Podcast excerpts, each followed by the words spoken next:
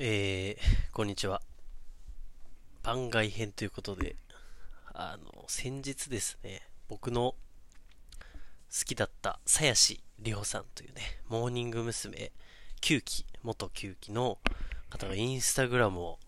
開設しまして、で、インスタライブやってたんですよ。先輩の高橋愛さん。この人は5期なんですけど、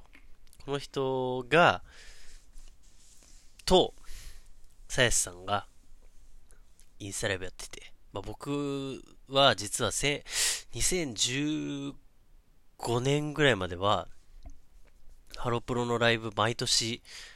えっとですね、モーニング娘。のライブ2年に2、3回ぐらいと、ハロプロ全体のライブに年2回ぐらい行ってたぐらいの、まあ、そこそこのファンだったんですよ。で、もちろんシングルの発売イベントとかも行ったり、まあ当時ね、僕大学生だったんで、行ってた。まあ社会人になってからやっぱ行く機会が減ったりとか、あとは、まあちょっと、これ、すごい賛否両論というか、出ちゃうんですけど、あの、方針が変わったんですよ。ハロプロの、というか、モーニング娘。の、なんか歌の方向性、ダンスの方向性が結構大きく変わって、それが僕はね、そんなにハマんなかったっていうのがあって、もちろん、あの、好きなんですけどね。モーニング娘。は好きなんですけど、あの、僕の好きだったその高橋愛さんとかの時代、5期の時、いわゆるプラチナ期と言われてるんですけどね、界隈では。その人たちの時代ほど、あの、はまんなかったっていうのがあって、若干こう離れてっちゃってたんですけど、最近その、僕の2015年一番見てた時期の、あの、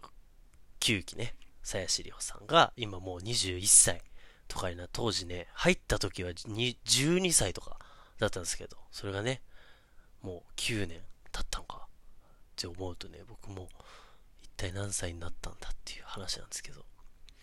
がインスタライブやってて、ちょっと、すごい、やっぱりね、思い出しちゃったので、ちょっとその話をします。しますというか、なんで番外編で全然話もまとまってないし、普段僕、台本書いて、こう、話を整理してから喋るんで、これが字のトーク力がバレるんですけど、まあそんなことはね、どうでもいいやってぐらいちょっと今話したいので、まあお酒も飲んでるんでね、ちょっと話していくんですけど、まずね、さやしさんが何がすごかったかっていうと、新創世紀ファンタジーデラックスというライブツアーがありまして、これがね、えっ、ー、と、いつだろう、2012年、11年とかかな。僕が多分大学入ったか入ってないぐらいの時なんで、それぐらいだと思うんですけど、その時に、9期、まあ、いわゆるその、さやすさんたち、今はね、もう10、何期だ ?15 期とか、その、入った年というか、入った時期。だから初代、第1期は、あの、あれですよ、中澤優子とか、中澤優子さんとかね、その辺が1期とかになって、2期が、あれ、ナッチとか2期かな？3期が、後藤真希。あれ？藤本美希とかかな？あれ？藤本美希4期だっけな ?3 期、4期。で、5期に、高橋愛とか、えー、新垣さん。まあまあ、ちょっとその辺ごめんなさい。僕はね、やっぱ、今、にわかがバレたんですけど、まあそこは置いといて、で、その9期なんですよ。要は。その脈々と受け継がれている、その9期に入った鞘師の、その新創世紀ファンタジーデラックスというライブツアーが、本当にすごかったんですよ。何がすごいかっていうと、その、まあ、入ってすぐの子たちっていうのは基本的にハロプロって歌割りがないんですよ。なぜなら、先輩の方が歌が上手いから。で、どんなに可愛かろうが、歌割りは上手いやつが取ってくんですね、歌が。だから、モーニング娘。見てて、多分あんまり知らない人ってなんでこの子こんな可愛いのに全然抜かれないんだろうとか、このメインで歌ってる子全然可愛くないじゃんみたいなことを思うとか言われることあるんですけど、それは、その可愛さが真ん中に来ないんですよね、ハロプロって。パフォーマンス力が真ん中に来るから、もうそういうコンセプトなんですよ。もうしょうがない、それは。で、その時に天下を取っていた、僕が見始めた当初取ってたのが高橋愛というね、もう本当にこの人は、あの、もう、ハロプロ史上一番表現力が高かったんじゃないかと。いう噂も出るほどすごい人で、いわゆるその後藤真希さんとか、藤本美貴さん、あとは松浦彩さんとかね、そういうレジェンドたちと並ぶ、なんならダンスとか歌の表現力だけで言ったらもう一番なんじゃないかみたいなこと言われるぐらいすごかった。その人たちが今、えー、一番上ですと。モーニング娘。では、その子たちが一番上です。いわゆる売れてた時期がちょっと過ぎた。まあ、プラチナ期を暗黒期っていうね、いうようなファンの人もいるぐらいなんで、ちょっとこう、下火いいわゆるみんなが知らない曲ばっかり出した時なんですけど、に入ってきたのがその鞘師里穂という9期ね。まあ4人いたんですけど。4人だっけ？えー、鞘師。まあまあまあ、何人かいて。そうそうそうそうそうそう。ちょっとね、パッて今出ないんで、時間がもったいないんで飛ばすんですけど、その鞘師が初めて歌った、その、真相世紀ファンタジーの、えっと、ムーンライトナイト月夜の晩だよという、月夜の晩だよという歌があって、それが本当に、すごい。あの、さやしっていうのはもともと広島の出身で、あの、パフュームとかが出た劇団っていうんですかね。あの、何学校？音楽のスクールみたいなとこ出てて、結構その、有名なというか活躍してる俳優さんとか出てるところの出身で、なんでもともと入る時からこの子はすごいって言われてたんですけど、やっぱりね、あの、本当にその噂通りすごかったと。高橋愛と新垣さって当時トップ2人だったんですけど、その人たちと一緒に3人で歌う。要は全体の歌じゃなくて、ソロパートみたいなやつで、あの、歌を歌ったっていうのが、鞘師のそのデビューというかね、伝説的にすごい、すごかったですよ。そっからもうぐんぐん上がってって、その、高橋さんが卒業し、えー、新垣さんが卒業し、で、田中玲奈さんが卒業して、で、道重さんがね、最後、その6期っていうところで言うと卒業するんですね。で、とうとう、9期が一番上になりましたってなった時に、まあリーダーにはなんなかったんですけどね。やっぱ鞘師の時代だと、鞘師が背負ってけとなってた時なんですけど、まあちょっといろんなね、ちょっと僕にはわからない事情で、あの、卒業ということになり、まあ海外で、あの、勉強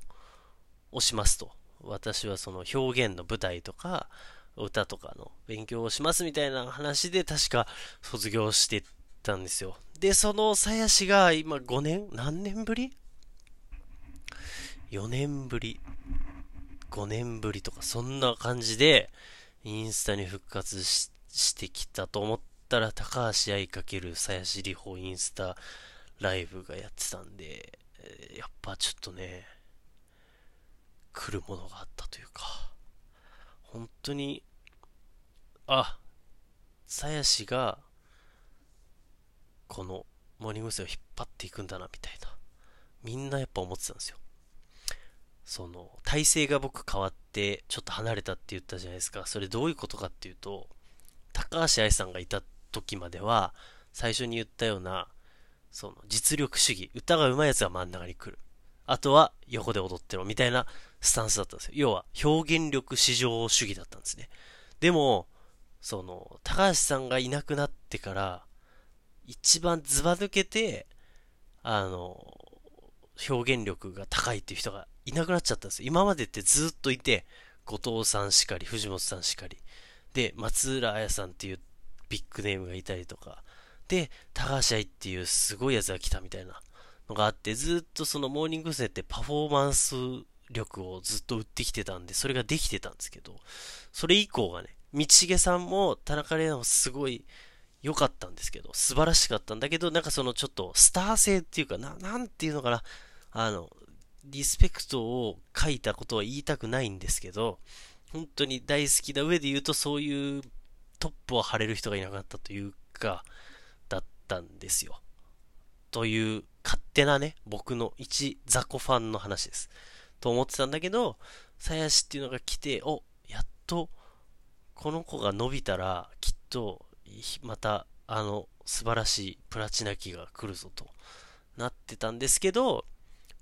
まあ多分ハロプロ全体のその、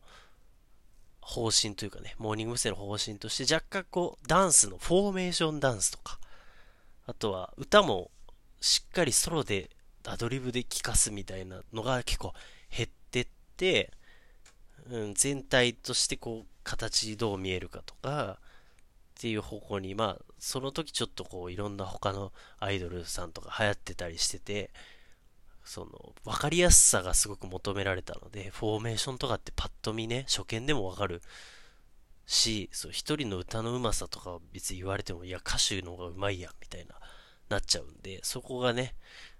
まあ、方向転換というか、でもそれですごい若いファンとかすごく増えたので、とっても成功だなと思うんですけど、僕のツボは、その、プラチナ、プラチナ9ディスコっていうライブがあるんですけど、まあ、それが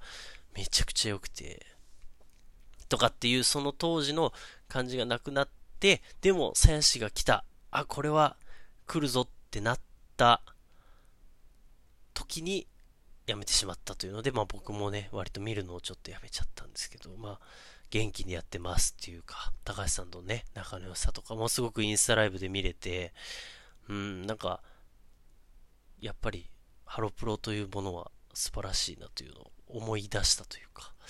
ちょっとこういろいろ見ていこうかなと思ったら、僕の2番目に好きだった宮本かりんちゃんというね、今ジュースジュースっていうグループなんですけど、その子が6月にあの引退をしますということで、卒業しますということですごくあの悲しくなってしまったので、という番外トークでございました。